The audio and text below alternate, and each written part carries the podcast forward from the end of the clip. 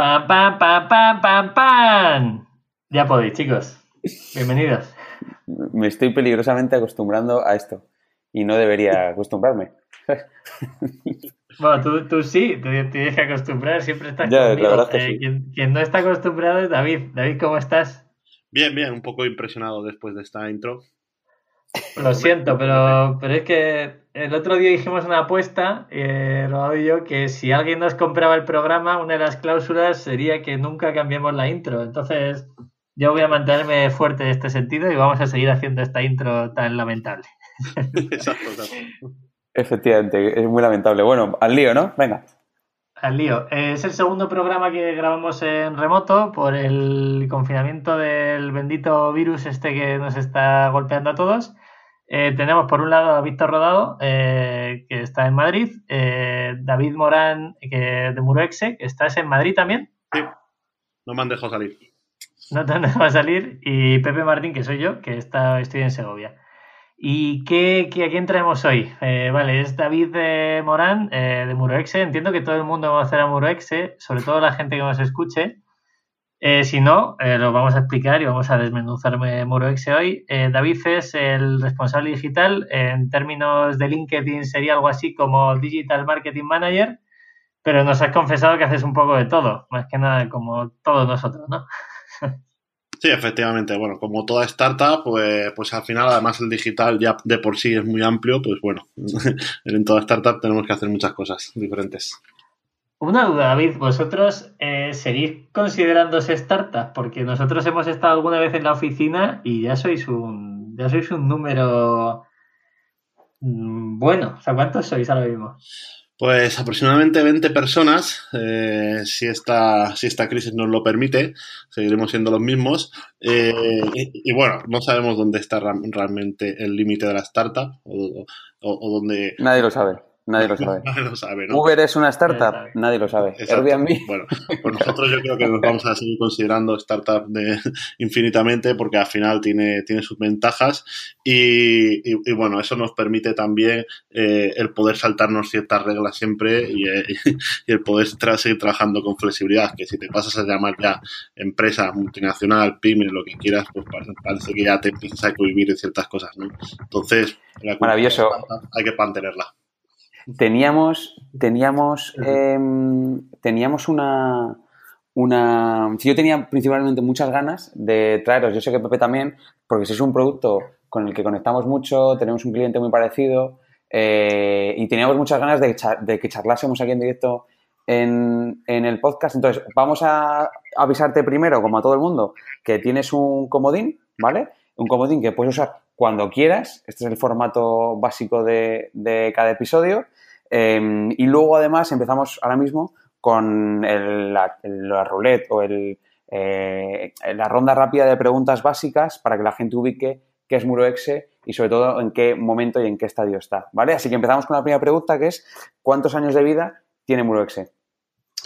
Bueno, celebramos eh, el sexto aniversario eh, a finales del año pasado, entonces ahora mismo estamos en nuestro séptimo año eh, realmente de, de vida, aunque bueno, como toda startup, pues los inicios siempre fueron duros, entonces bueno, el primer año casi fue de prueba del producto, los dos primeros eh, sí que empezó a tener crecimiento, pero realmente los de crecimiento más grande han sido estos tres últimos años, casi cuatro últimos años.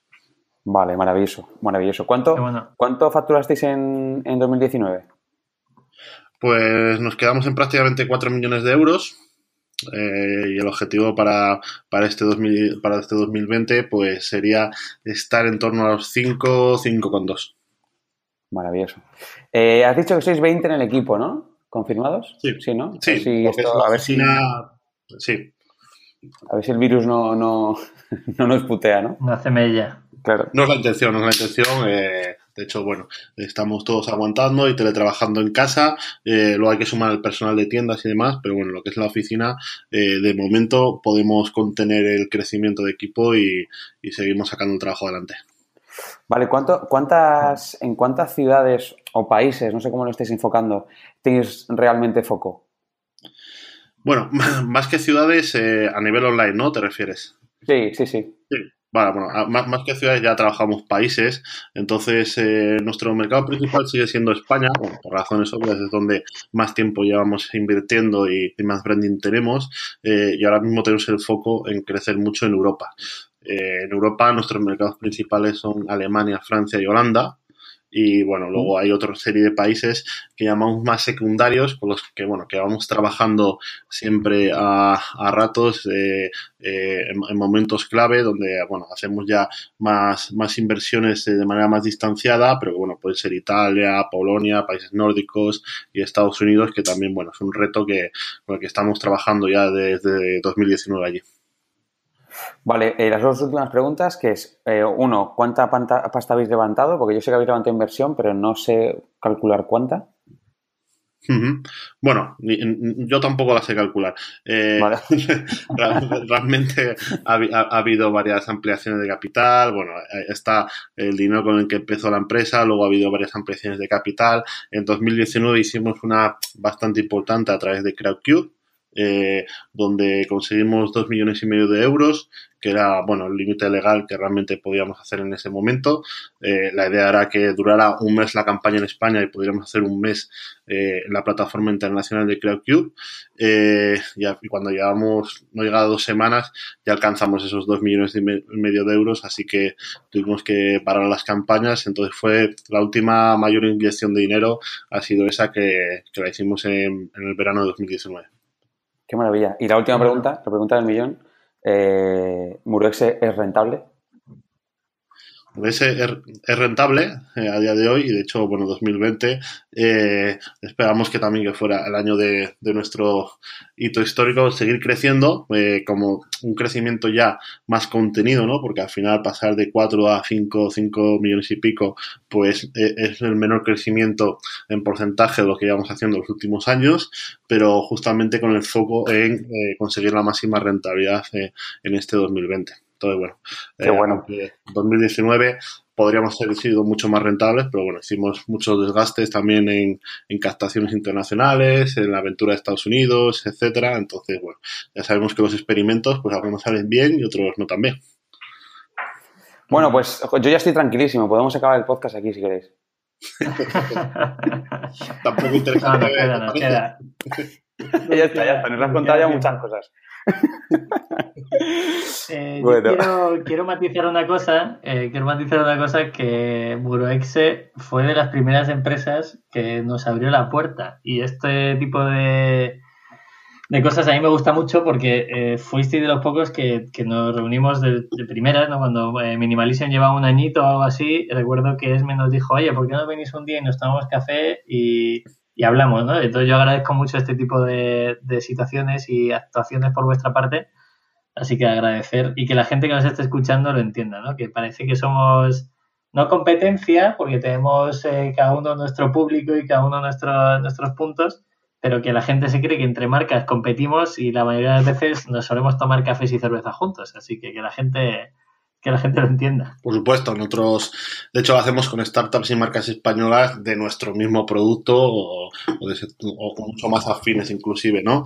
Eh, así que, que, bueno, eso, eh, somos lo que somos gracias a compartir eh, y dentro de los profesionales un poco que forman también el equipo Muro pues gran parte del conocimiento y de las acciones que llevamos a, día de hoy es por conocimiento que hemos adquirido de otras personas que lo han compartido, charlas, etcétera, ¿no? Entonces, al final, cualquier empresa o startup que nos lo pide, eh, siempre la recibimos en, la oficina, siempre comentamos, con muchas hemos hecho sinergias en el pasado de acciones con conjunto, o sea que siempre estamos un poco dispuestos a, todo lo que, lo que haga falta eh, y entre startups españolas pues hay que apoyarse.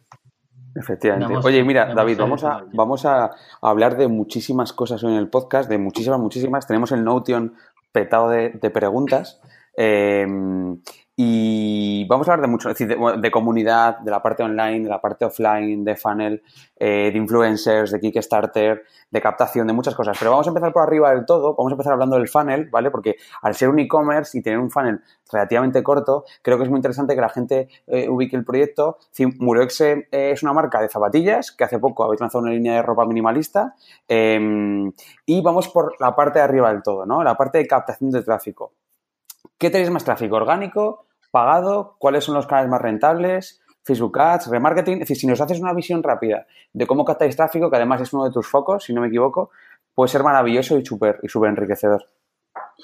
Sí, ver, eh, nosotros debido un poco al crecimiento que, estamos sometidos constantemente, pues, y haber trabajado muy poco el SEO, porque, porque, bueno, para trabajar el SEO para nosotros es muy difícil, al final estás compitiendo en una categoría como puede ser el calzado, eh, que estás compitiendo con el corte inglés, con Amazon, con Zalando, etcétera. Entonces, posicionarte ahí por keywords, aunque vayas muy al long tail, es muy difícil, ¿no? Entonces, tenemos que estar constantemente invirtiendo eh, en paid, eh, sobre todo nuestros principales canales de inversión son Facebook e Instagram como, bueno, creo que la mayoría de marcas de Como todos, son los únicos que se hacen ricos de, a, base de que nosotros paguemos.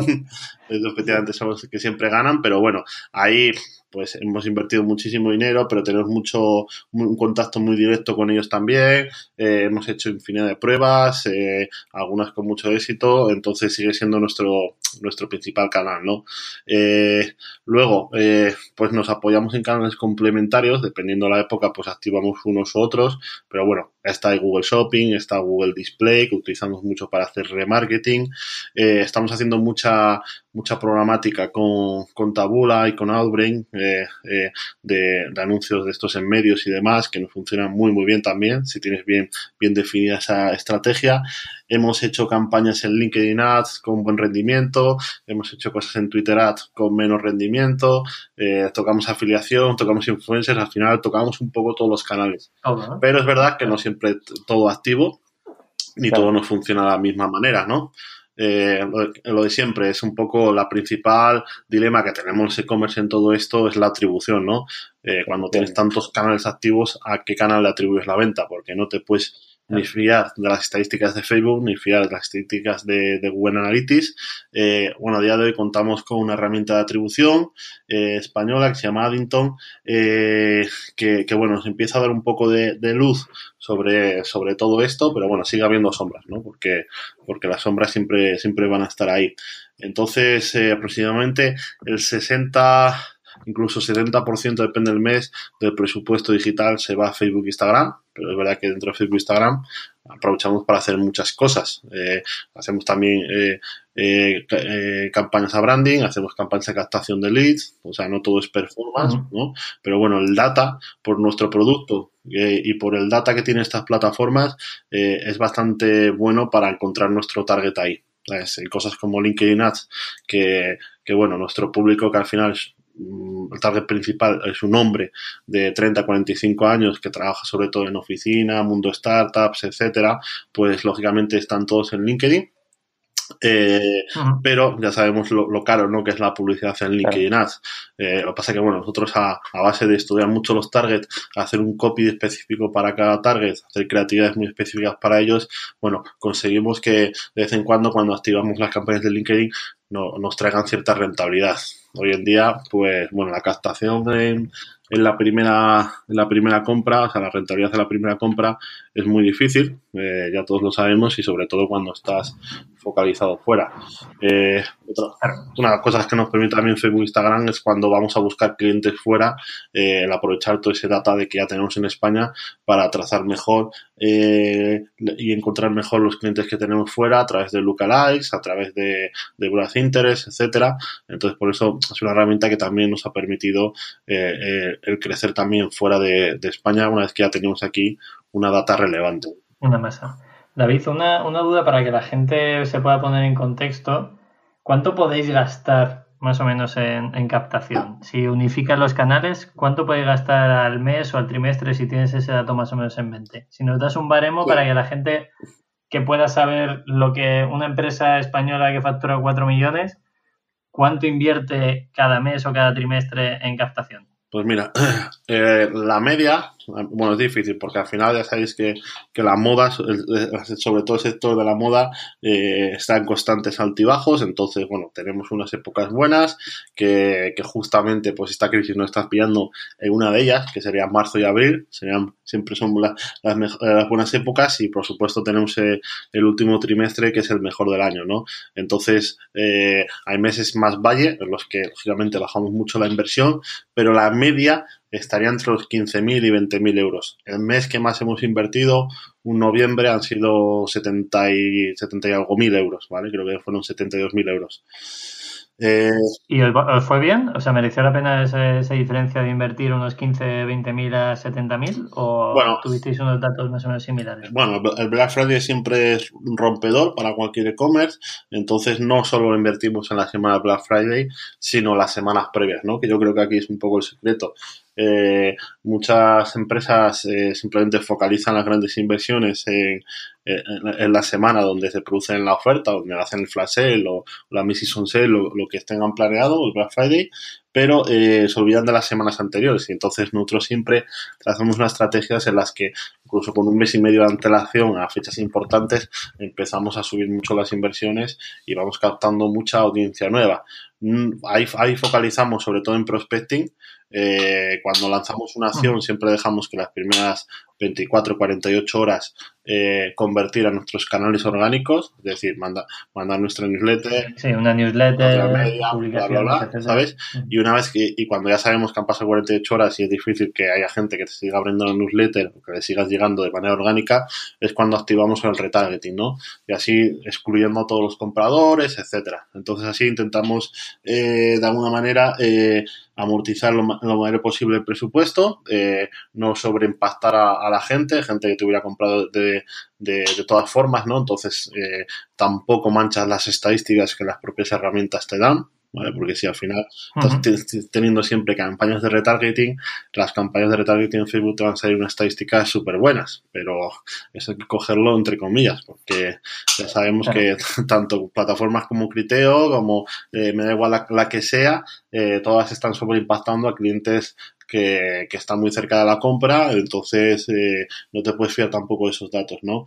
Eh, por eso nosotros ya, siempre está, vamos clarísimo, está, está, clarísimo que no te puedes fiar de ninguna herramienta y que a veces no te puedes ni fiar de ti mismo, porque a veces tienes el feeling de que un canal te está funcionando mejor y luego cuando dejas de invertir en, en otros canales para ver si realmente es el bueno, te das cuenta que no es el bueno, así que ya es como, efectivamente, yo creo que yo me, personalmente me siento muy reflejado eh, y empatizo mucho contigo en ese día a día del marketer que está intentando eh, entender cada canal, entender el ticket medio de cada canal, el porcentaje de conversión de cada canal, ver si combinando canales tiene sentido o no, pero al final es verdad que el problema de atribución siempre es un muro de cristal que cuesta mucho ver y que cuesta mucho atravesar eh, y que por lo menos desde el punto de vista marketingiano puro y de data puro eh, es, es una locura. Sí que yo tengo una duda con todo lo que has dicho, que es... Eh, eh, eh, me imagino que no tenéis tráfico orgánico por, porque efectivamente a nivel SEO es complicadísimo competir, ¿no? Porque ya está Amazon, están los grandes marketplaces, es decir, incluso a veces no tiene sentido el esfuerzo. Eh, pero ¿estáis haciendo algo de inbound? Es decir, la creación de contenido, eh, cosas que hacéis en, el blog. Es decir, ¿estáis creando inbound? ¿Estáis haciendo algo que más allá de, PPC puro? Sí, sí, bueno, al final eh, eh, hacemos diferentes cosas en ese sentido. Eh, una de ellas que hacemos es dejar a gente que diseñe nuestros próximos productos.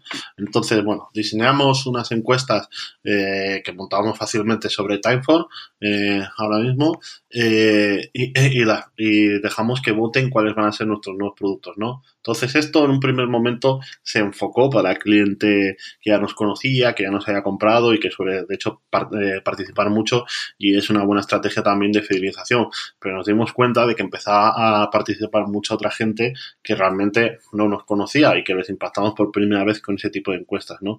Entonces, una de las cosas que también eh, conseguimos que de alguna manera se medio viralicen eh, cuando hacemos encuestas de este tipo, porque bueno, gente le hace gracia votar cuáles van a ser tus próximos productos, porque ninguna marca de moda a priori te pregunta, ¿no? ¿Qué, qué quieres que, que Darle el poder al cliente, lo importante que es Claro, ¿qué sandalia quieres que creemos este verano, no? Pues casi nadie te lo pregunta pregunta. Entonces, nosotros lo hicimos primeramente por darle la oportunidad a nuestros clientes. Además, la gracia es que luego lo que sale ganador realmente lo producimos, ¿no? Que es un poco el secreto. Y además, cuando sacas al mercado, pues bueno, es un win-win para ti porque ya ese producto está validado de que le va a gustar. Si, si 80% te han votado más esta sandalia que esta otra, es que ya tienes realmente eh, una opinión mucho más verídica de lo que pues el equipo de diseño puede es muy importante muy importante, David, que la gente que nos escuche eh, lo vea, que vosotros os nutrís de vuestra comunidad para, entre comillas, fallar lo menos posible cuando saquéis un producto. Sí. Que al final es, algo necesario. Aunque, como bien dices, hay gente que te entra eh, sin que, como primer impacto y que le hace gracia de diseñar una sandalia, pero tú ya estás eh, resolviendo un problema que tenemos todos los e-commerce, que es el estocaje. Sí, sí, sí, sí. A ver, realmente lo hicimos, sinceramente lo hicimos las primeras veces con, con esa idea de, de, dejar participar al máximo al usuario en nuestros procesos, que lo hacemos con prácticamente todo. Eh, lo que pasa es que, bueno, luego vimos que también tenía, tenía esas ventajas, ¿no? Para nosotros. Entonces ahí ganamos todos. Eh, fabricamos realmente lo que sabemos que se va a vender, por lo tanto tenemos, no necesitamos eh, tener estocaje sin vender. Eh, o sea, es mejor para, para todos, ¿no? Para el medio ambiente, para nosotros, para el usuario que realmente va a tener el producto que más le gusta. Así que, bueno, yo creo que ese es un win-win y todavía hay pocas marcas que sigan preguntando a sus clientes, ¿sabes? Porque a mí Zara jamás me ha preguntado cuál va a ser, qué chaqueta me gustaría que hiciera, ¿no? Ya, no. Incluso te la he impuesto casi. Sí, no sé incluso si se lo pueden permitir, ¿no? El tema este del fast fashion, que yo sé que eh, Mureox está lejos de eso y nosotros obviamente también, ¿no? Claro, no les, no les permite, es decir, es la rueda esta del capitalismo de eh, lanzo colecciones cada dos semanas, cada vez que entras en la web hay una cosa totalmente nueva, hago fotos todos los días a, mm, eh, mm, docenas de modelos cada mes, ¿no? es, otro, es otra movida. Nosotros, por suerte, creo, creo que por suerte, estamos lejos de eso. No sé si. No sé tú qué opinas. por decisión, igual que Murex, yo creo que estaría. Pensaremos más o menos similar, ¿no? Sí, sí, efectivamente. Eh, eh, al final, bueno, nosotros muy lejos de eso. intentamos seguir de alguna manera los tiempos de que, que, marca un poco la industria en cuanto a sacar colecciones y temporadas. ¿Por qué? Porque, porque realmente también distribuimos a, tiendas multimarcas, grandes almacenes, etcétera. Entonces, es, eso nos obliga también a respetar un poco esos tiempos de producción, ¿vale? Pero que bueno, que al final son dos fechas claves al año. Nosotros no estamos sacando todos los meses producto, ni, ni mucho menos, ¿no? Entonces, Claro, luego entraremos, David, a la parte de tienda y de tienda multimarca, que, lo has nombrado y ahí me gustaría que la gente entendiera ese modelo también, de cómo un eh, modelo que viene del online puro deriva finalmente una presencia física. Pero antes, el tema del funnel, sobre todo en la parte de arriba, eh, nos gustaría mucho para que la gente entienda cómo puede funcionar la captación de tráfico en este sentido, eh, vosotros trabajáis mucho con influencers y también con acciones en prensa, ¿no? Yo recuerdo eh, acciones en prensa ya no solo a nivel nacional, sino que para abrir mercados hacéis eh, acciones en determinados medios en los países donde vais a validar que vuestro modelo funciona. ¿Nos puedes dar cuatro o cinco pinceladas tanto del tema de influencers, que entiendo que será una pata más de captación, como el tema de, de acciones que habéis hecho en prensa, las que han funcionado, lo que no ha funcionado y lo que no?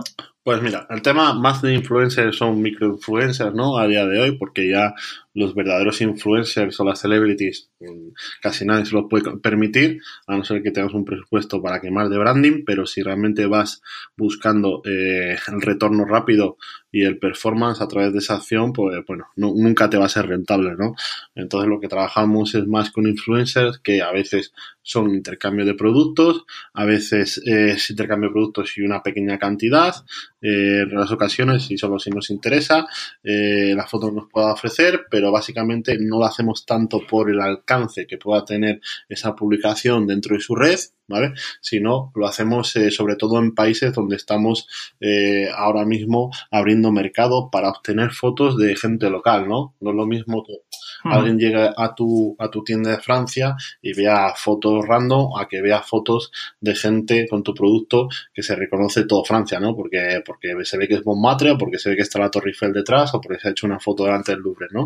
Entonces, eh, ese tipo de, de acciones de, de, dar, de dar una imagen local es lo que perseguimos a través de, de, de alguna manera los acuerdos con estos microinfluencers.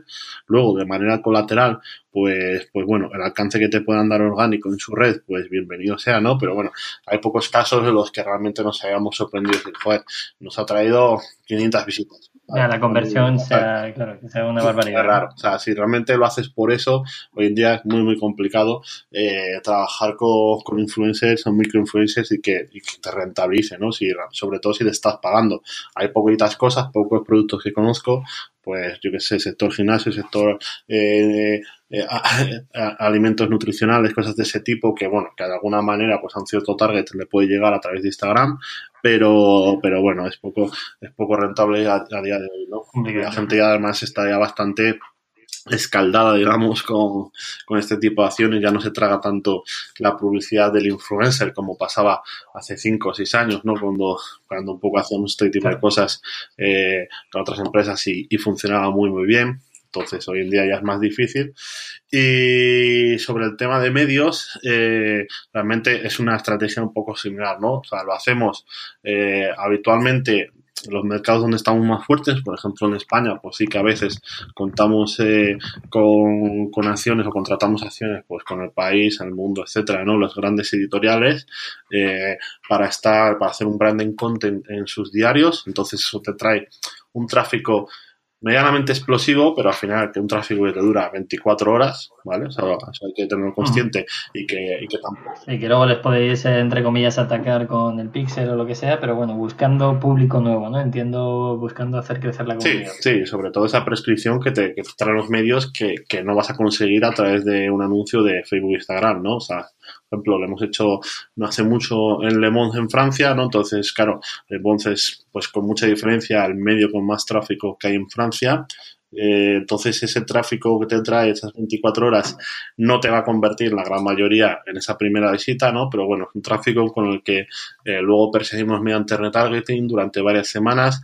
Ya puedes tener o puedes utilizar esa prescripción de Le Mans en tus comunicaciones, en tu web, de que se ha aparecido en Le Mans, entonces ya para quien, para quien llegue por primera vez a tu tienda online, pues no eres cualquiera, ¿no? O sea, eres alguien que, que, que Le Mans ha hablado de él, ¿no? Que si lo trajéramos a nuestro país, pues que Vogue o que el país o que el mundo ha hablado sobre ti, ¿no? Entonces, de eso de alguna manera, eh, pues te da una cierta sí, prescripción y confianza a algunos usuarios que todavía, pues bueno, son un poco reticentes a, a comprar o bien marcas nuevas o bien a comprar online que todavía quedan.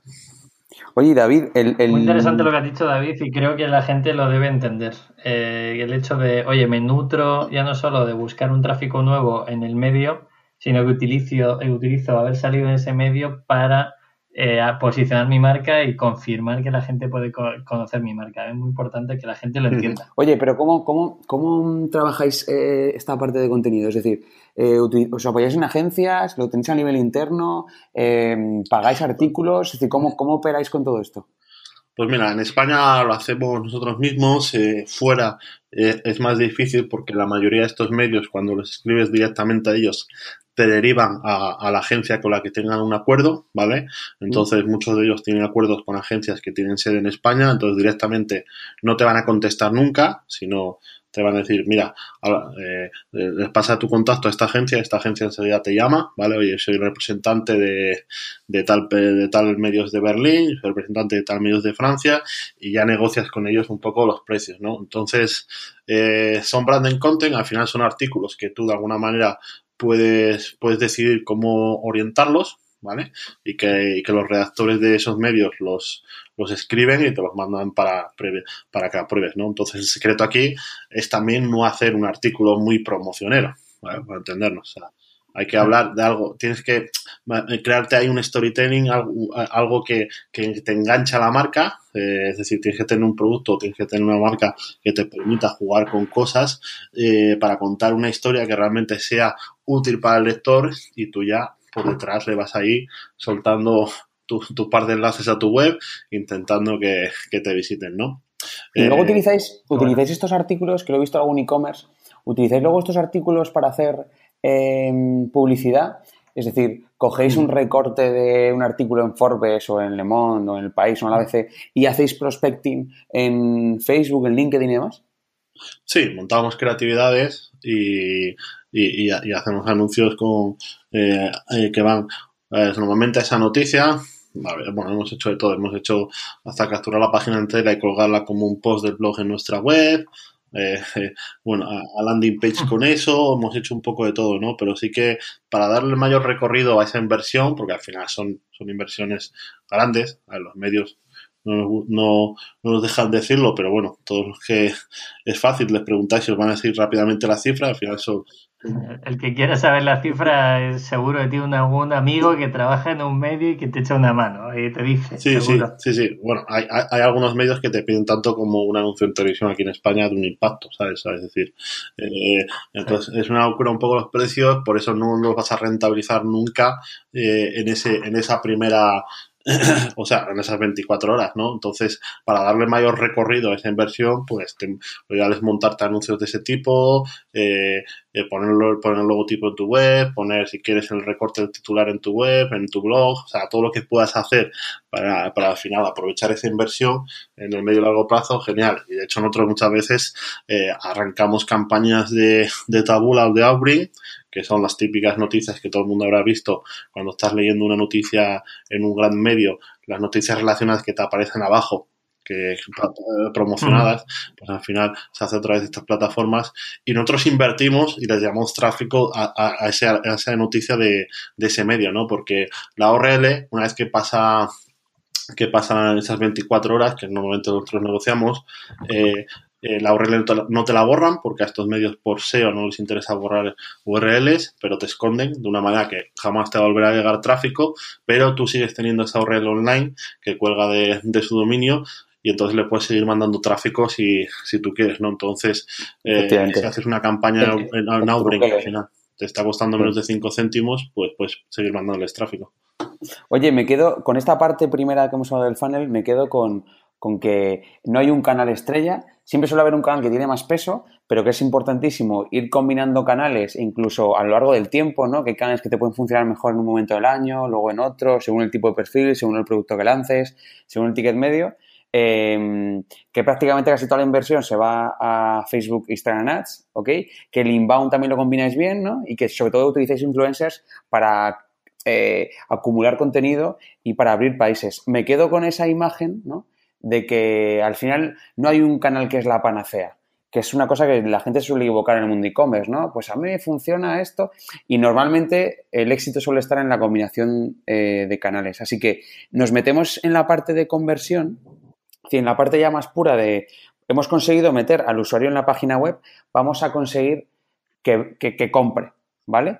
Em, primera gran pregunta, ¿qué tecnología usáis?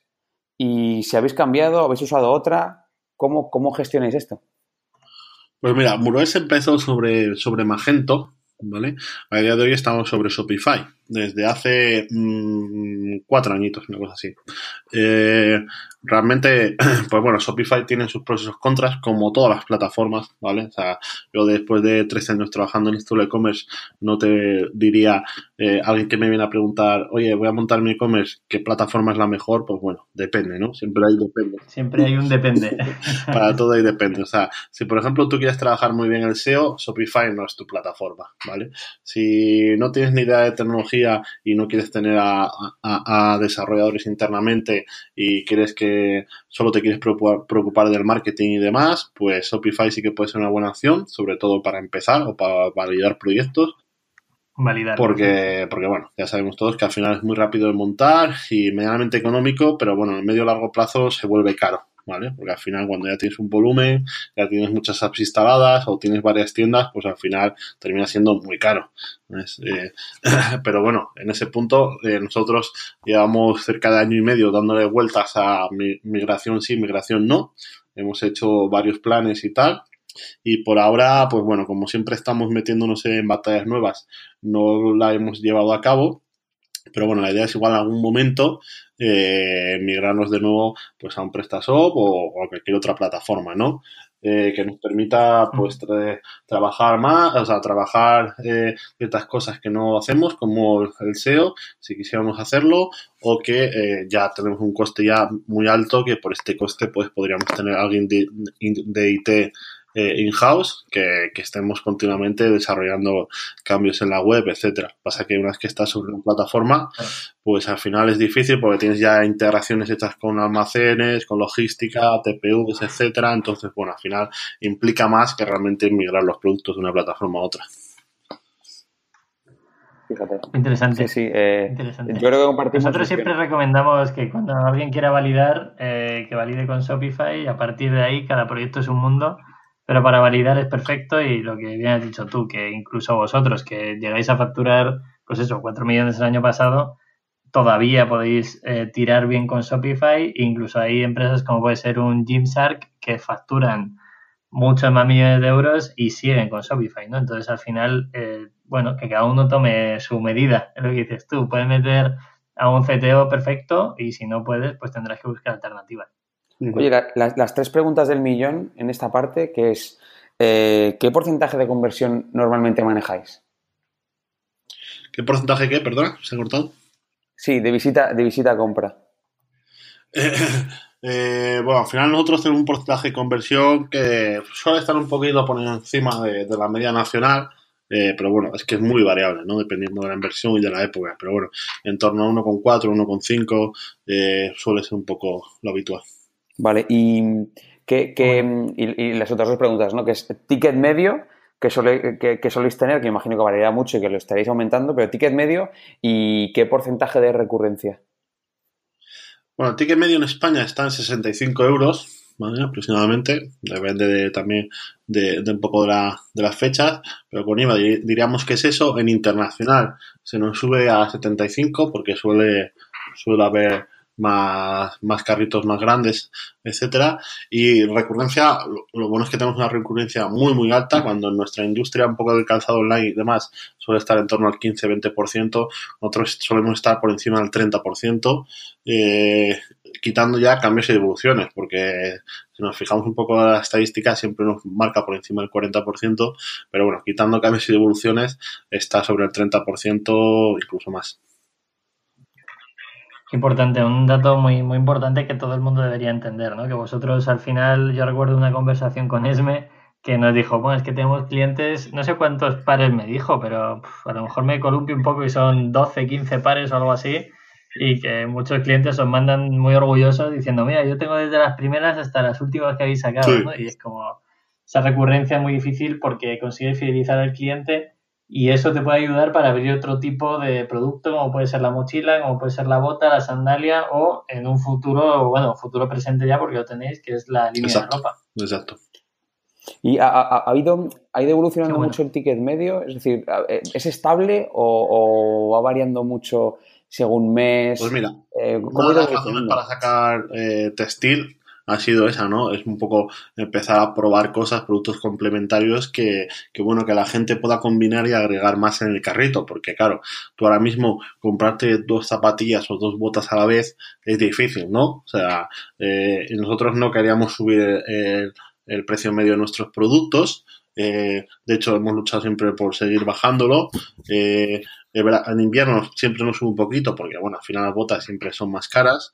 Eh, no, pero bueno, la, el gran experimento un poco que estamos viendo es que la gracia es que ahora mismo que tenemos textil, tenemos camisetas y demás y más cosas que lanzaremos en un futuro, eh, pues ya la gente ya empieza a combinar, pues me compro una zapatilla y una camiseta, ya se hacía antes con las mochilas, pero bueno, es verdad que ya está, siempre la mochila está más limitado, pero bueno, ahora que tenemos eh, más prendas, pues ya esas combinaciones empiezan a ser más evidentes, ¿no? Entonces, es una de las grandes alegrías que nos está dando un poquito el textil.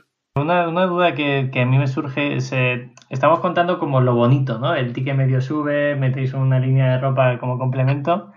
Eh, ¿Qué problemas estáis encontrando y dónde estáis poniendo foco ahora? ¿Es en abrir eh, nuevos fuentes de tráfico, en abrir nuevos países? Nosotros siempre tenemos la teoría, es una teoría que coge rodado siempre, de nuevos productos, nuevos países y, y intentar crecer en ese sentido. ¿Vosotros ¿Habéis visto ese, esa problemática o dónde estáis poniendo el foco ahora? Bueno, just, justamente ahí, ¿no? En, nuevos países, o nuevos países o, y afianzar los que ya tenemos fuera. Eh, digamos que, bueno, en España, pues lógicamente pues todavía habrá mucha gente que no nos conozca y que nos quede por conquistar, pero, pero bueno, la batería y lo que nos dejaría más a gusto es empezar a facturar más, más fuera que en España, ¿no? Eh, bueno, no por nada, bueno, sino que al final creemos que queremos crear una, una gran compañía debemos eh, demostrarnos de que el mismo modelo es exportable y que nos puede ir igual, igual de bien en una Alemania, en un Francia o en, o en un Holanda, ¿no? Entonces es ahí donde cuando una vez que sales fuera, eh, lo que la gente no entiende es que no vale simplemente con traducir tu web, ¿vale? Eh, sino que te tienes que adaptar a cada mercado. De hecho, bueno, nosotros tenemos un site específico para Alemania, otro para Francia, etcétera, ¿no? Eh, no solo por la traducción, sino porque adaptamos los métodos de pago. Pues en Alemania hay un método de pago muy utilizado que es Klarna, que aquí no, no se conoce, ¿no? O, o el, y tienes que adaptar eh, algunos precios o tienes que adaptar algunas descripciones a eh, los productos que más se venden en Alemania no son los mismos que más se venden en España. Entonces hay muchas cosas que adaptar al mercado que no te vale solo con traducir, sino que los copies los tienes que adaptar a ese lenguaje, a lo que la gente más busca. Eh, el cliente, por ejemplo, alemán es un cliente con un ticket medio más alto, pero también mucho más exigente las devoluciones, ¿no? Es muy exigente. compra mucho, te devuelve mucho, entonces tienes que tener también un, atención al cliente en su idioma, porque todos sabemos que cualquier alemán te va a hablar inglés a perfección, pero les gusta, sobre todo cuando tienen problemas, que le hables en su idioma, ¿no? Entonces, si quieres trabajar bien esos Mm. mercados, pues te tienes que adaptar a, a ellos. Es, es, es un poco la problemática, ¿no? Entonces, en ese Sí, sí. desgaste es un desgaste, además que, bueno, ya sabemos todos que las campañas fuera, eh, el coste por clic eh, eh, siempre te sube, muy, muy superior al de España, eh, entonces vas a ver que el coste por captación va a ser superior, ¿no? Entonces, si más o menos quieres mantener los mismos precios, eh, ahí vas a sufrir un desgaste. Oye, ¿y cómo, ahora que estás hablando de esto, cómo le ponéis el precio a, la- a las cosas? A los productos. Bueno, Sí, bueno, a día de hoy es más fácil porque al final ya tenéis un histórico y, y, bueno, sabes que si sacas este modelo y se parecía a este otro, pues lo tienes que poner al mismo precio o, dar una buena justificación de que realmente eh, no solo porque el material te haya valido más, que eso lo sabrás tú, pero tienes que justificarlo a nivel de marketing porque ese, ese producto incrementa de precio, ¿no? Porque por lo mismo que comentábamos antes, al final tenemos a, a un público muy fiel, eh, que cualquier cosa no nos permite, eso tiene sus ventajas y sus desventajas, que una de las ventajas es que al final no nos permiten errores de ese tipo de, oye, me estás sacando este producto que es casi igual al del año pasado y me lo ha subido 5 euros, ¿no? ¿Por qué? ¿Sabes? Vale. Sí, sí, sí. Claro, tienes que justificarte de dónde, de, de dónde viene cada uno de las variantes, ¿no? Vosotros, de hecho, habéis hecho mucho movimiento con producto vegano, con hacer incluso buscar un producto de, de plástico que pueda ser eh, reciclado, si no me equivoco, y al final eso lo puedes justificar en ese Sí, sentido. ¿no? efectivamente, ahí siempre hay eh, un componente marketingiano, ¿no? De, decir, bueno, pues por los materiales, las suelas, eh, que, bueno, este material reciclado, todo, todo el mundo entiende que va a costar más y merece la pena más pagar por ello. Eh, pero bueno, nosotros intentamos en ese en lo que son los precios mantener siempre la misma línea. De hecho, hemos ido más a la baja que, a, que a lo alto. Eh, y hoy en día que tenemos histórico, pues bueno, es más, más fácil saber qué precio vamos a poner una bota, porque solo nos tenemos que fijar en las botas que más se vendieron en los años anteriores y saber qué precio medio paga la gente por las botas, ¿no? Eh, al principio era más difícil, pero bueno, ahí, ahí, te tenías que fijar en competencia, en marcas similares, pues este producto que soy la alternativa a qué producto que hay en el mercado, pues ver qué precio tiene ese producto, eh, bueno, claro. todo lo que es un estudio de mercado que todos sabemos, pero bueno, hoy en día pues de alguna manera es más sencillo, ¿no? Hacerlo. Oye, David, el, el eh, ¿tenéis eh, dependencia de algunos de los productos? Es decir, ¿tenéis un porcentaje de ingresos muy alto por, por algún producto específico? Y nosotros, por ejemplo, ¿no? Con las carteras, pues eh, poco a poco vamos olvidándonos de las carteras, pero sigue siendo un porcentaje alto de, de, la facturación, sobre todo del año pasado. Ya este año estaba cambiando radicalmente, ¿no? Pero ¿os pasa a vosotros igual?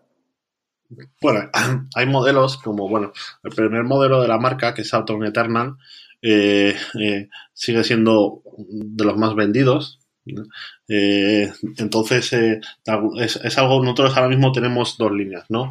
Una, lo que llamamos los básicos, que los básicos básicamente son los top ventas. Entonces, si un producto se vende mucho eh, durante la temporada, lo seguimos reeditando, ¿vale? A veces pues son los colores que más han vendido, a veces son nuevos colores, pero de alguna manera los seguimos reeditando, ¿no? Y luego siempre productos nuevos que vamos lanzando cada X tiempo, eh, que suelen ser ya apuestas nuevas, con normas nuevas, olas nuevas, etcétera, ¿no? Entonces hay, hay determinados productos dentro de los básicos que al final te hacen la gran mayor parte de la facturación. En concreto, Atom Eternal, pues bueno, sigue desde hace seis años sigue siendo casi lo más vendido temporada tras temporada. Vale, y, Buena señal también, ¿eh? Sí, pero es a nivel, por ejemplo, hemos hablado con algún e-commerce, ¿no? Que tiene como un producto muy, muy simbólico y te das cuenta que al final eh, dejan de ser, em, entre comillas, ¿no? Decir, dejan de ser una marca que te compren por lo que eres, lo que significa, tal. Es que no hay un equilibrio entre que te compren por marca y que te compren por un producto específico, sino que realmente te están comprando porque un producto les gusta y el resto de productos les cuesta mucho venderlos, ¿no? Eh, ¿A vosotros pasa eso? Sí, sí. Eh, bueno, de alguna manera, eh, por mucho que validemos con clientes, por mucho que el equipo de diseño lo haga muy bien, siempre hay productos en los que confías y crees que se van a vender bien y no se venden. Hay eh, básicamente, pues un 60% de las ventas suelen ser los colores azul y negro, pero ¿qué pasa? Tú no puedes sacar todos tus productos en solo azul y negro y que alguien llegue a tu site y solo vea todos los productos en azul y negro, ¿no? porque al final... es, un poco raro, sí. Claro, entonces hay que, hay que, hay que atreverse a sacar colores, hay que atreverse a, a, sacar otro tipo de combinaciones, que aún sabiendo que corres mucho riesgo, porque, porque claro, luego la gente básicamente compra ese producto porque es fácil de combinar con el resto de la ropa, ¿no? Eh, eh, entonces hay, otros colores que igual les dificulta más, pero tienes que tener colorido, sobre todo las tiendas físicas te piden colorido, eh, entonces ahí siempre tienes que correr un riesgo, aún sabiendo de que para ti lo más rentable sería centrarte en todo lo que saques en azul y negro. Yo soy fan absoluto de, la rosa, esa partida rosa. Siempre es la que más me ha gustado, así que pues, seguiré defendiéndola, aunque yo no me la pongo. Yo todas las que tengo, que tengo dos pares vuestros, son negras y azules. Todo hay que eh, David, pivotando, pivotando el tema de la comunidad, hemos hablado de marca antes, que es algo en lo que en Minimalism hacemos mucho hincapié. Eh, yo recuerdo los inicios de hace dos años y pico, cuando sentábamos con Víctor y yo y decíamos, eh, hay una cosa que hace muy bien Muroexe, que fue al principio entrar a una comunidad muy específica, que si no me equivoco y si no me corriges, fue haceros, abriros camino en startup y en comunidad tech, ¿vale? Más tecnológica, y a partir de ahí es donde conseguiste que la gente conociera que es Muroexe. Eh, ¿Cómo trabajáis y cómo medís ese crecimiento? ¿no? Primero, que la gente entienda que hay un nicho donde vosotros atacáis, perfecto, os hacéis con ese nicho que es bastante complicado, dicho así puede parecer sencillo, pero llegáis a ese nicho, conseguís que ese nicho se entienda y a partir de ahí, ¿cómo, cómo habéis conseguido crecer? Bueno, lo que la gente un poco interpreto, ¿no? Que siempre ve, siempre me cuenta al final que es más fácil hacer marketing eh, a productos de, eh, de gran consumo o, productos que un poco le puedan valer a cualquier persona, ¿no?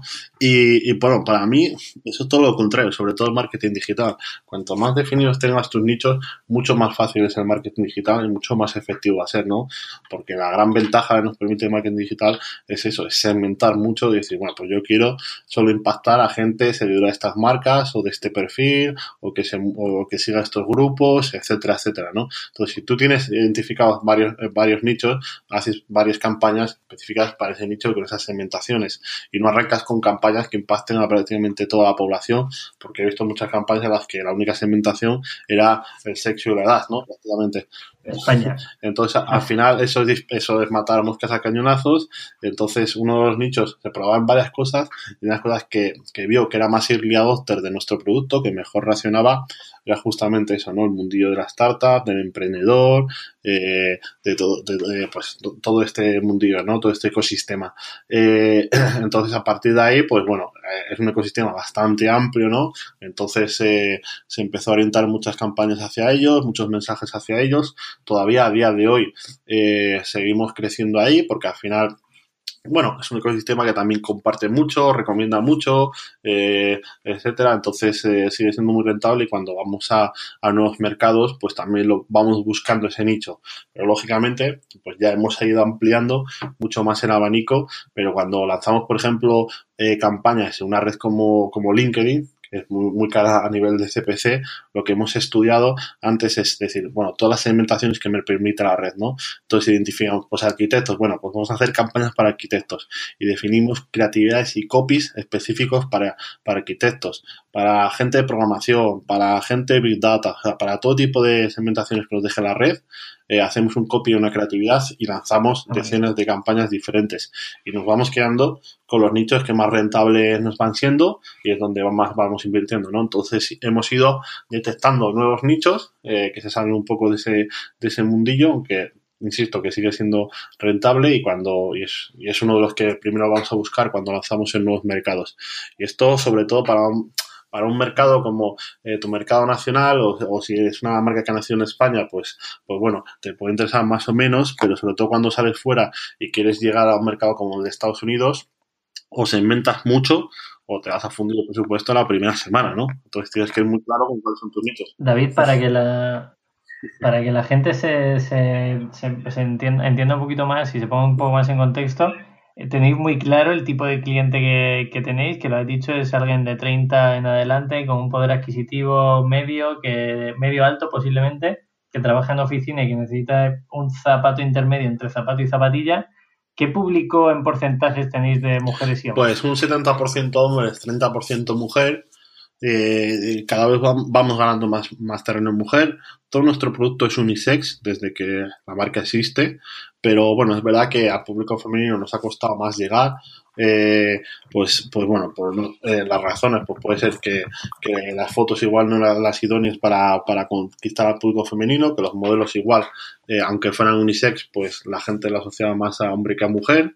¿Vale? O los colores, muchos, muchos factores, ¿no? Que, que, en moda, que en moda influyen y que a cierta parte de la población influye. Entonces hemos ido sacando colecciones específicas para mujer, con normas más femeninas, con colores eh, que, bueno, que eran más tendencia dentro del sector femenino para seguir ganando terreno ahí, ¿no? Porque al final tampoco nos queríamos eh, eh, olvidar de ese target posicionar, ¿no? Solo como una marca sí, Y, empezar a dividir también un poco el site, más en hombre-mujer, eh, etcétera, ¿no? Pero bueno, es una batalla que seguimos ahí intentando ganar terreno y es verdad que, bueno, yo creo que unas claves del éxito también ha, eh, sido que, nuestro público es mayor, más mayor de hombres que de mujer, porque al final el hombre eh, de alguna manera es más fiel a las marcas porque si algo nos sienta bien, nos gusta, nos volvemos a comprar esa marca, ese mismo modelo, incluso en otro color, ¿sabes? Y, y, bueno, al final el público femenino tiene también mucho más donde escoger, ¿no? Entonces es menos fiel a la marca. Amén, amén, totalmente de acuerdo. sí, sí, Oye, hicisteis un Kickstarter eh, recientemente, ¿no? Creo que fue em, en septiembre, octubre, noviembre, no me acuerdo, eh, con una zapa para viajar, como muy urbanita. Y eh, si, si, nos puedes contar un poco cómo fue esto, me imagino que lo externalizasteis Em, no sé si estuvisteis contento con el resultado o no. Luego, ¿cómo habéis conseguido, es decir, cómo eso realmente luego ha beneficiado a la marca y a los demás canales digitales? Si nos das una visión de esto. Bueno, a ver, Kickstarter era algo que queríamos hacer desde hace tiempo. Eh, al final, bueno, todos conocemos casos de éxito que ha habido en Kickstarter, de, bueno, de, productos que han conseguido muchos millones de dólares, etcétera. Entonces, nosotros no, íbamos con esas expectativas tan altas, ni siquiera íbamos por tanto por el dinero, sino porque estamos en, eh, ese momento que fue eh, en verano de 2019 abriendo mercado en Estados Unidos. Entonces, eh, bueno, pues nos parecía también un buen canal. Utilizamos más como canal de marketing que realmente con la idea de generar unos grandes resultados dentro de la plataforma eh, para captar eh, clientela nueva y, darnos a conocer un cierto branding dentro del mercado de Estados Unidos y dentro de ese nicho de startups, tech, etcétera, que bueno, al final es el que abunda ¿no? en Kickstarter. Eh, entonces, bueno, la campaña acabó, bueno, por las expectativas mucho más bajas de las que teníamos a priori, ¿vale? Pero bueno, al final era una primera prueba, estuvimos lo hicimos a la vez que otras muchas cosas y tampoco pudimos poner mucho el foco en ella porque terminamos en 153 mil dólares que bueno, nuestro objetivo pues al final era quedarnos entre el medio millón y el millón de dólares y ya, con eso nos dábamos por contentos, ¿no? Pero es verdad que íbamos con un producto eh, que, bueno, que no era realmente eh, rompedor, ¿no? Para una plataforma como esa, porque al final eh, aprendimos mucho Y David, una duda, ¿fuisteis, ¿fuisteis solos o fuisteis contamos, contamos con, con, agencia en España, contamos con agencia de Estados Unidos, eh, mucho del trabajo lo hicimos internamente, eh, contamos con una empresa que nos rodó el vídeo, eh, bueno, al final liderando nosotros todo internamente, pero un poco apoyándonos en, en, otras empresas para sobre todo adquirir el conocimiento de, de lo que era hacer una campaña en Kickstarter que al final tiene mucha chicha, o sea, hay que conocer muchos detalles de, de qué hacer, qué no hacer, dónde es rentable meter donde no, ¿sabes? Que, al final ninguna de las agencias te lo va a decir todo al 100% y tiene la llave mágica, claro está, al final ahí están los, los, resultados, sino que eh, gran parte de, de, la facturación final va a depender de tu producto, sobre todo, y de, de, también de la inversión que tú metas por detrás, ¿no? Porque al final eh, todas estas campañas que consiguen mucho dinero es porque invierten mucho dinero eh, por detrás en generar tráfico hacia, hacia esas páginas. Sí. Y porque hay una serie de agencias que se llevan su porcentaje, que no vamos, no voy a entrar mucho en detalle porque tenemos algo de información y seguro que tú la tienes también y hay un porcentaje bastante interesante de, de por qué unas triunfan y por qué no. De hecho, invito a la gente a que lea porque hay un montón de contenido al respecto de por qué una campaña aquí que Kickstarter lo revienta. Sí, no solo todo lo que reluce. Bueno, si alguien me pregunta por privado, le podré contar más lo que quiera. De hecho, hay un, hay un, hay un podcast de, de la gente de, de ITNIC, hay un podcast que, que entrevistan al CEO y fundador de Tropic Field, que es un caso eh, importante e impactante de éxito en, en Kickstarter, en crowdfunding y demás. Y, joder, es decir, que ahí hay mucha información. Nosotros, de hecho, yo, yo creo que lo poco que sé de crowdfunding lo sé de ese podcast y de alguno más. Entonces, el que quiera ampliar contenido, ahí tiene, eh, si pone Tropic Field Ethnic en Spotify, seguro que, seguro que encuentra un mogollón de información. Pero bueno, ya yo me quedo contento con lo que has dicho de Kickstarter, que yo creo que la gente le puede dar una visión de que uno es muy complejo, dos, tienes que tener un producto muy top para realmente poder competir y, luego es verdad que te atrae otro tipo de público, ¿no? No sé si lo habéis notado mucho y luego ese público habéis sido capaces de llevarle a la web y que os compre otro producto. ¿Eso habéis, ¿Ha habido una transición? Bueno, eh, sí que notamos un poco de incremento en los que eran los pedidos de Estados Unidos, nuestra tienda de Estados Unidos, eh, en esos meses un poco que, duró la campaña, ¿vale? Pero bueno, nada radical que justifique un poco esa inversión, ¿no? Al final, eh, la clientela o el usuario de Kickstarter, pues al final ya, ya está muy explotado de muchas cosas.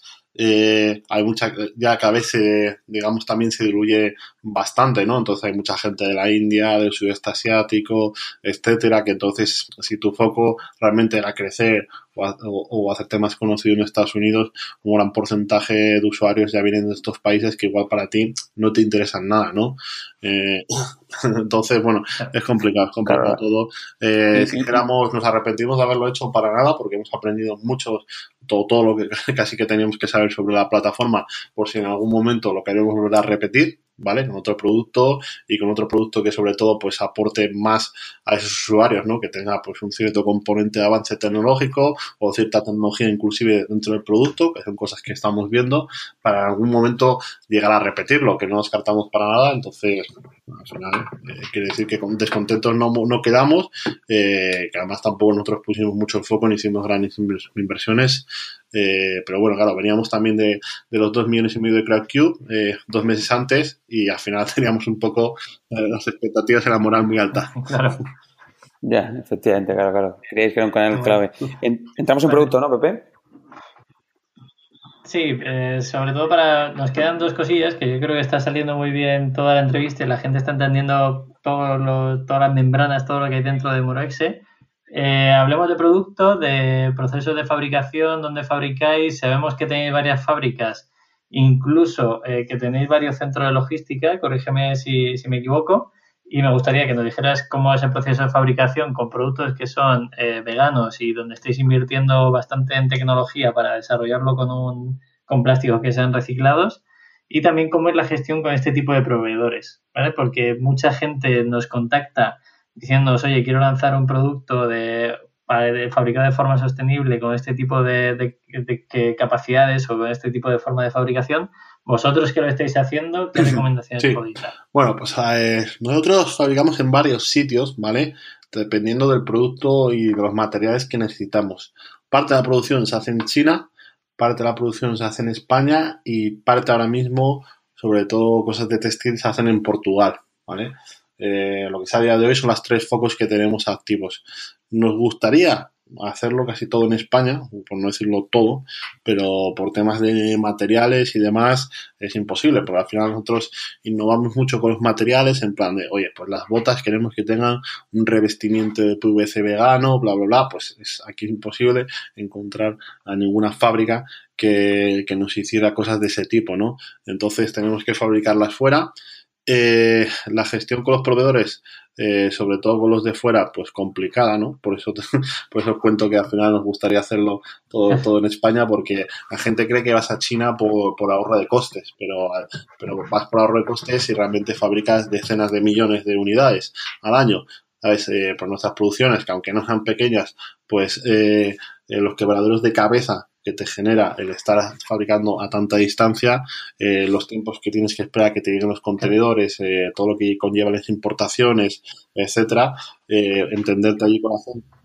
Sí, controles de calidad, etcétera. al final la gente tiene que entenderlo también. Que... lleva muchas cosas que al final sumas todos esos costes y, y problemas que te va a generar, porque al final eh, efectivamente, lo que comentas, controles de calidad, pues si no te hacen bien los controles de calidad, que nunca te los van a hacer bien, a no ser que vayas tú allí personal, personalmente, pues hay parte de la producción que igual no puedes sacar a la venta o cosas de ese tipo, ¿no? Entonces genera tantos problemas que si lo sumas todo, eh, te sale más rentable fabricar en Europa eh, la gran mayoría de productos. Pero, pues, por, la tecnología y por los tipos de materiales y demás, no podemos hacerlo, ¿no? Entonces, todo lo que nos han conseguido eh, reproducir aquí cerca con las mismas calidades, lo estamos haciendo aquí y el resto lo traemos por ahora de allí. Y centro logístico que me comentabas, eh, ahora mismo lo hemos internalizado todo en España, ¿vale? Hemos tenido un centro logístico en Estados Unidos, uno en Alemania, eh, sobre todo el de Alemania lo montamos por, por, por un poco amortizar esos costes de, de retorno, ¿no? Que, que, nos, que nos provocaban eh, tantas devoluciones en, en, ese eje, central de Europa, que suele ser habitual. Pero bueno, también el gestionar muchos almacenes y sobre todo el dividir stock es un quebradero, ¿no? Porque al final te llegan mil, mil pares de, de, esta colección. esto, bueno, pues cuántos mando a Estados Unidos, cuántos mando a Alemania y cuántos mando en España. Si para encima trabajas con un producto con tallas como nosotros, que tenemos eh, 10 tallas por cada, por cada producto, y igual 4 o 5 colores en cada colección, ¿cómo divides ese stock? ¿no? Pues nos generaba tantos quebradores de cabeza que al final hemos decidido todo internalizarlo en España porque si no estamos limitando mucho las ventas que, que podía haber porque en Alemania se quedaban sin stock de determinados productos eh, cuando aquí seguía habiendo, habiendo stock de ese producto, ¿no? Entonces, esto era todo muy complicado. El, problema del stock, que es algo que yo creo que todos los e-commerce sufrimos y que, y que nos agobia incluso en el día a día, ¿no? Sobre todo por temas eh, financieros. Pero más allá de eso, vosotros venís siete años de ser una empresa de zapatillas, eh, os metéis ahora desde hace unos meses en, en, todo el tema de la ropa. Nos has dicho antes que el gran objetivo es aumentar ticket medio, ¿no? que en el carrito haya más de un producto, etcétera, etcétera. ¿Qué tal? Es decir, ¿habéis visto un cambio radical el hecho de vender zapas, ahora vender ropa? ¿Habéis aprendido algo? Eh, ¿Está siendo complejo? No sé, en general, ¿cómo, cómo lo habéis afrontado? Bueno, todavía estamos en un momento muy temprano, ¿no? De, de, nuestras colecciones de textil para sacar grandes conclusiones. Sí que estamos contentos en haber dado ese paso, eh, no solo por el carrito medio, sino porque al final eh, nuestra clientela un poco lo pedía, ¿no? O sea, cuando hemos sacado la mochila, pues las mochilas siempre han sido un top ventas, hemos sacado carteras y se han vendido muy bien, los productos que hemos ido sacando complementarios a las zapatillas siempre han tenido muy buena, muy buena acogida y al final eh, eh, es verdad que tú tienes un límite de zapatillas que te compras a lo largo del año. O sea, no estás todos los meses comprándote calzado, ¿no? No es lo, no es lo habitual, ¿no? Entonces, ofrecer con, eh, productos complementarios, eh, pues siguiendo tu mismo estilo, tu mismo control de calidad, etcétera, etcétera, pues tenía mucho sentido y sobre todo nos dimos cuenta de ello cuando empezamos a abrir tiendas físicas eh, donde teníamos que llenar también las tiendas cada vez eran más grandes y tenemos que llenar la tienda con más cosas que, que zapatillas, ¿no? Entonces eh, ahí también se está dando una muy buena acogida a lo que son las tiendas físicas de este tipo de prendas. Interesante, ¿eh? que la gente que la gente entienda que, que oye podéis derivar de un producto que es casi único, que es la zapatilla, cómo vais derivando metiendo bota, metiendo sandalia, cómo conseguís eh, que vuestra comunidad también compre la mochila, cartera y al final el movimiento eh, está claro que ya que tenéis tiendas físicas desplegadas, pues metemos ropa para que la gente pueda seguir eh, cogiendo ese tipo de productos que va muy asociado al, al nivel de la marca. Si quieres, para cerrar, porque ya estamos llegando a nuestro límite temporal que solemos poner, eh, ¿cómo una marca que nace en el online, eh, al cabo de cuánto tiempo eh, decide irse al presencial? Porque vosotros, si no me equivoco, tenéis cuántas Ahora mismo tenemos cinco tiendas propias y luego vendemos unas cuantas multimarca que, bueno, es al final a través de distribuidores y demás, que no te las podría contar ahora mismo, pero bueno, sobre todo estas más, más fuera de España. Y bueno, el paso al final eh, fue un paso bueno, con cierto riesgo, ¿no? Y con ciertas dudas, ¿quién, quién no? Porque al final abrir tiendas físicas conlleva muchos riesgos, no en el online, pues al final si un mes va, si por ejemplo nos llega una crisis como esta que estamos viendo ahora mismo, el coronavirus, eh, podemos parar campañas, darle al stop y no estar teniendo gastos durante estos días, las tiendas físicas vas a seguir teniendo ese gasto, ¿no? Al menos del pago de los alquileres, etcétera, ¿no? Entonces, eh, cuando te vienen los altibajos, que, en, el sector de la moda pasa mucho, pues las tiendas físicas lo vas a notar siempre mucho más que en, el, online, ¿no? Porque no tienes ese, ese poder y esa rapidez de, parar las cosas. Entonces, eh, lo que pasa que, bueno, pese a lo que nos llevan años anunciando del apocalipsis del retail, el retail sigue funcionando y, sobre todo en moda, ¿no? Eh, al final hay mucho público que sigue queriendo tocar las cosas, probárselas, etcétera, incluso ir a devolvértelas a la tienda física. Sí, que, pasa por Fuencarral y quiere probar vuestra Además, el abrir en ciertas eh, zonas, como puede ser la, la calle Fuencarral de Madrid, eh, nos permite llegar a un cierto público que no llega, digamos, a través de nuestras campañas online. Mucho turista que está de paso en Madrid y nos compra muchísimo, o ciertas personas que igual no le vas a llegar a través de, una campaña de Facebook e Instagram, ¿no? Que es lo que, al final yo siempre digo a la gente, ojo que igual hay cierto público que te estás eh, perdiendo si solo focalizas en Facebook e Instagram, porque no todo el mundo eh, navega o tiene cuenta o, se conecta habitualmente, ¿no? A estas redes. Eh, entonces llegas a un cierto público nuevo que te descubre y que además le, da, le das confianza también, o a mucho público online que tenemos, que le da confianza comprarnos sabiendo que tenemos tiendas físicas, ¿no? Entonces yo creo que es un win Oye, ¿qué, qué, porcentaje del, total de facturación que, hemos hablado antes está dividido en offline y online? El 65% lo hace en online y el resto pues se, divide entre red de distribución y tiendas físicas. Pasa que vale, vale. hay mucho peso, sí, sí. El porcentaje sería ese. Lo que pasa que es verdad que la mayor rentabilidad se le lleva al canal online con diferencia. David, si hay un punto ahí en el que creéis que satura el online y en ese momento es cuando una marca tiene que dar el paso a presencial o al físico, o vosotros lo habéis tomado, no hemos llegado a saturar el online, sino que es otro canal del físico.